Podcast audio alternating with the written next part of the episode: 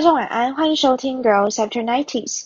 在第一集的节目中，会先跟大家简单说明为什么会想成立这个频道，还有未来节目内容会以什么样的方式呈现，谈论的会是怎么样的话题。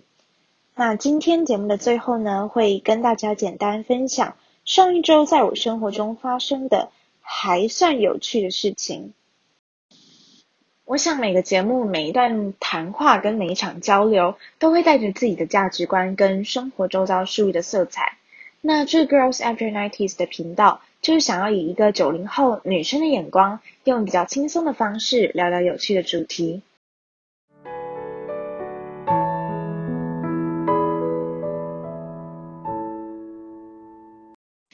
节目的一开始呢，先跟大家说一下我这个呃频道大头贴的由来。这个是我一个在意大利学设计的朋友 Emily 帮我做的。刚开始我只是想说，好，先自己大概用一个，因为我承认我的我的审美观跟我的设计感不是很好，所以我就大概做了一个自己觉得嗯蛮好看的。然后我想说，嗯，传给他跟他分享一下好了。然后他居然跟我说，他没有办法接受。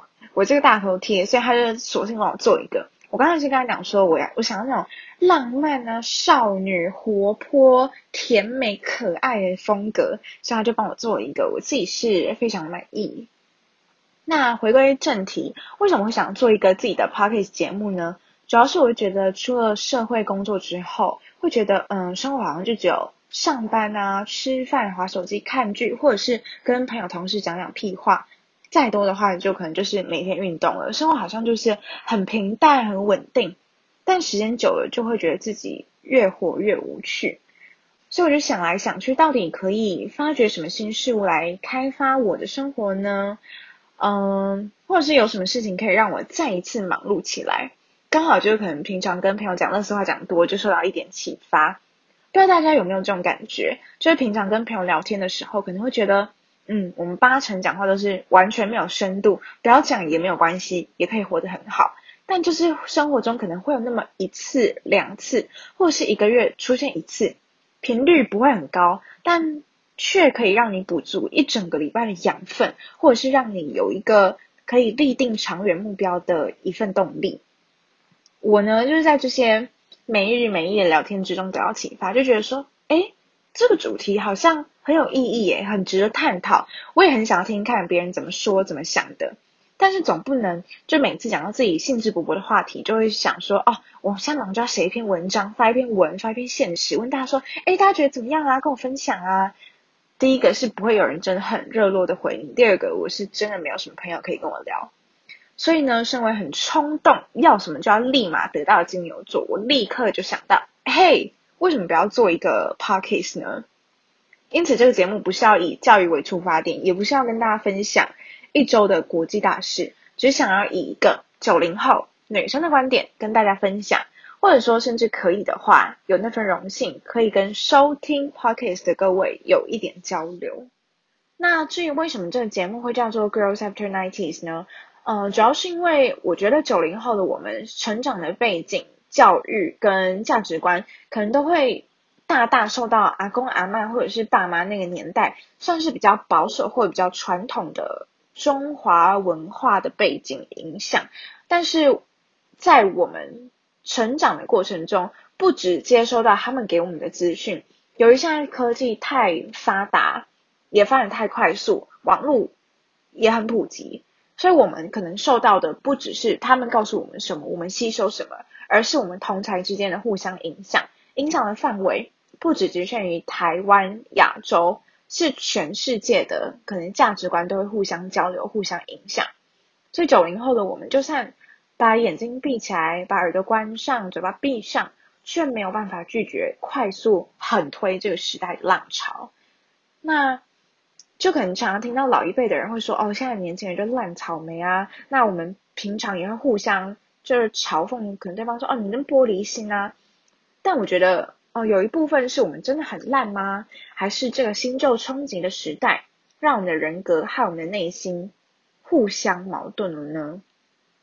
所以我觉得九零后的我们很特别，但是却也很矛盾。可以希望透过这个频道聊聊我们眼中的世界。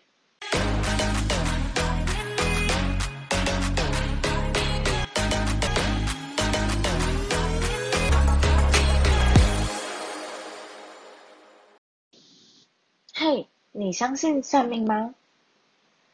前两周在好奇心的驱使之下，我算了人生中第一次命，正是人生中第一次。就之前完全没有做过这种求神问卜的事情，比如说，嗯，看手相啊、面相、占星跟塔罗，这些完全没有试过。唯一算的可能看星座，这样应该不算吧。总之呢，我是觉得我是一个蛮相信命运是掌握在自己手中的人，而不是被注定好要听天由命的。虽然说很多事情当然都是命啦，但其实我们每一天做的每一个决定，都会带领我们走向不同的路跟不同的结局。那讲到这边，就让我想到一部电影，叫做《蝴蝶效应》，原文是《The Butterfly Effect》。这个电影是设计让男主角人生有机会可以一直重来，一直重来。那每一次重来的时候，他都为自己做了不同的选择，只是一个小小的选择，就导致他的结果跟他的故事结结局。他的人生完全的不一样。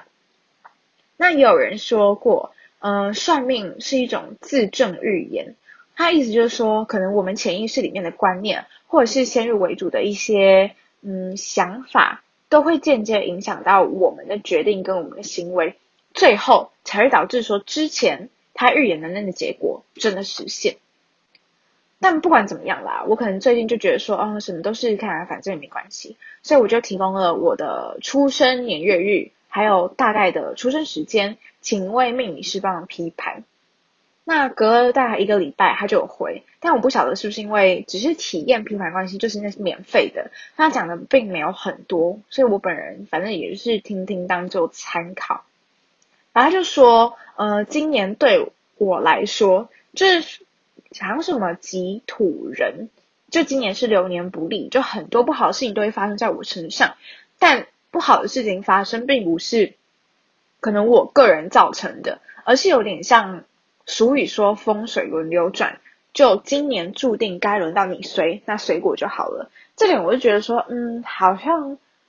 有一点讲重哎，因为我最近真的发生太多太多负面的事情，或者是像那种嗯八点档很荒谬狗血的剧情，就真的会降临到头上。但还是其实每个人的，就大部分的人，二零二零年都不是很顺利啊。